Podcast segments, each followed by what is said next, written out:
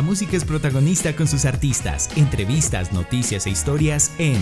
Así suena con David Valencia, un podcast quienique.fm. El placer de oír más.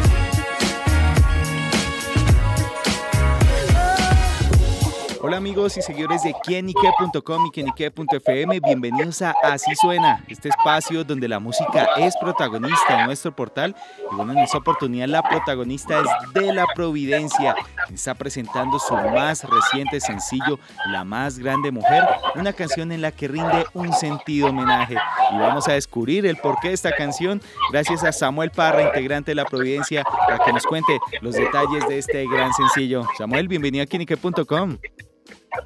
Hola David, muchas gracias por esta invitación, este espacio. Bueno, pues el placer es nuestro de poderlo escuchar y bueno, de conocer nueva música y buenas canciones. Y bueno, ustedes llegan con la más grande mujer. ¿De qué se trata esta canción? Bueno, mira, David, La más grande mujer es una canción que, bueno, inicialmente escribí para doña Gilma, mi señora madre, ella cumplió este año 80 años y a principio de, en enero de este año quisimos hacerle un homenaje, quisimos eh, celebrárselo con toda la familia. Y ese día la iba a cantar, pero no pude porque estaba súper disfónico, pero no, quedé con esa espinita, David, y, bueno,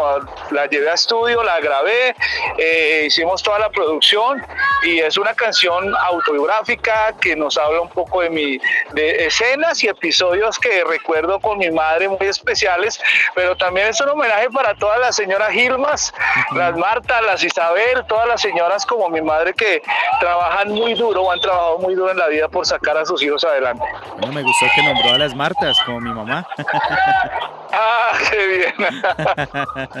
Súper. Bueno, Samuel, ¿cómo fue ese momento de pronto de inspiración en el que eh, surgió esa semillita, se le prendió el bombillo y dijo, bueno, voy a escribir esta canción para mi mamá? Mira, David, pues es que eh, eh, yo estaba pensando en darle una canción, pero mira que a veces uno cree que es muy fácil porque pues la mamá significa todo, ¿no? Y, pero a la hora de escribirla yo decía, esto ya lo han escrito, esto ya lo han cantado, esto ya se lo he dicho. Entonces a veces como que en las líricas uno comienza como a quedarse corto y, y comencé como a sentir más bien, a recordar escenas que eran muy particulares y que probablemente yo no había eh, eh, escuchado en otras canciones, leído, y, tiene que ver con, mm, con esa mamita de clase media baja que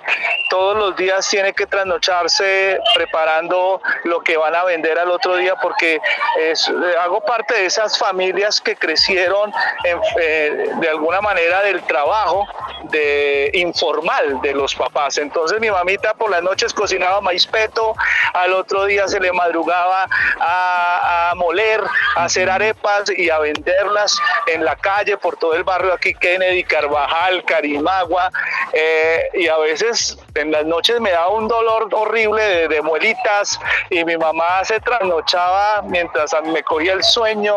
y, y aún así se levantaba temprano a, vender arepas, es decir, trasnochan, madrugan, eh, ya cuando crecí no se acostaba hasta que no llegaba, se asomaba por la ventana y yo apenas la veía por allá lejitos hasta que ella como que se sentía tranquila y ya, ya llegó mi hijo, ahora sí me voy a acostar, allá está el almuerzo, Samuel, le dejé la comida, en la, unas cosas muy bellas, una, una, es decir, son unos recuerdos tan bellos de esas mamitas que yo sé que hay muchas que nos están escuchando, David, que, que, que a veces olvidamos como reconocerles eso, eh, porque la canción o el video, que más adelante de pronto que tú me, me preguntarás de eso, nos habla un poco de la, de la ingratitud de a veces de nosotros los hijos que olvidamos este tipo de escenas. Claro, bueno, y cómo fue también el proceso de producción en el que hablemos justamente de ese sonido y de ese toque que le quiso poner a la canción. Este sonido, eh, nosotros venimos trabajando en un sonido popular, regional, muy fresco, Eh, y trabajamos de la mano con Apolos Producciones, que con Daniel Botero. Él es eh, músico de Johnny Rivera y se la pasa entre conciertos y estudio. Es un joven productor impresionante. yo le paso una maqueta, una idea y él la materializa y he podido entender, ha podido entenderla, los sonidos que circulan y que navegan en mi cabeza y los hace, los hace realidad. Eh, y de alguna manera eh, este sonido de la Providencia marca una diferencia en cuanto a las líricas porque nosotros estamos tratando de hacer música popular eh, contracultural, es decir, la cultura de la música popular es de despecho, de infidelidad, de pronto de aguar las penas con traguito, de emborracharse, de, no sé, de que si te hicieron algo paga con la misma moneda. Entonces, nosotros tratamos de hacer ahora una música popular en donde el mensaje sea diferente, sea un mensaje de esperanza, de amor, en donde tú reconozcas que hay un Dios que te ama a pesar de que las cosas no están chéveres, que si alguien te fue infiel, pues hay otras personas en las que te puedes apoyar, como es el caso de la más grande mujer que es nuestra, nuestra mamita. Claro, y bueno, en el video justamente muestra la esencia de esa canción. Sí, el video es maravilloso porque retrata eh, cada eh, temporada de la vida, retrata esa temporada de niños donde la mamita mm, se desvela por nosotros, nosotros somos niños agradecidos, súper tiernos con la mamá, le hacemos dibujos, pero bueno, llegamos a esa etapa de la adolescencia que los papitos me entenderán de lo difícil que es tener hijos adolescentes y con, llegan como cargados de rebeldía, de, rebeldía y de una cantidad de cosas difíciles y se nos olvidamos. Yo recuerdo en la adolescencia que a mí me dio muchas veces pena de mi mami porque me llevaba al colegio y yo ya tenía como 12 años y yo le decía, mami, ya no me lleve más al colegio. Yo le soltaba la mano porque yo le decía, mis amigos se van solitos.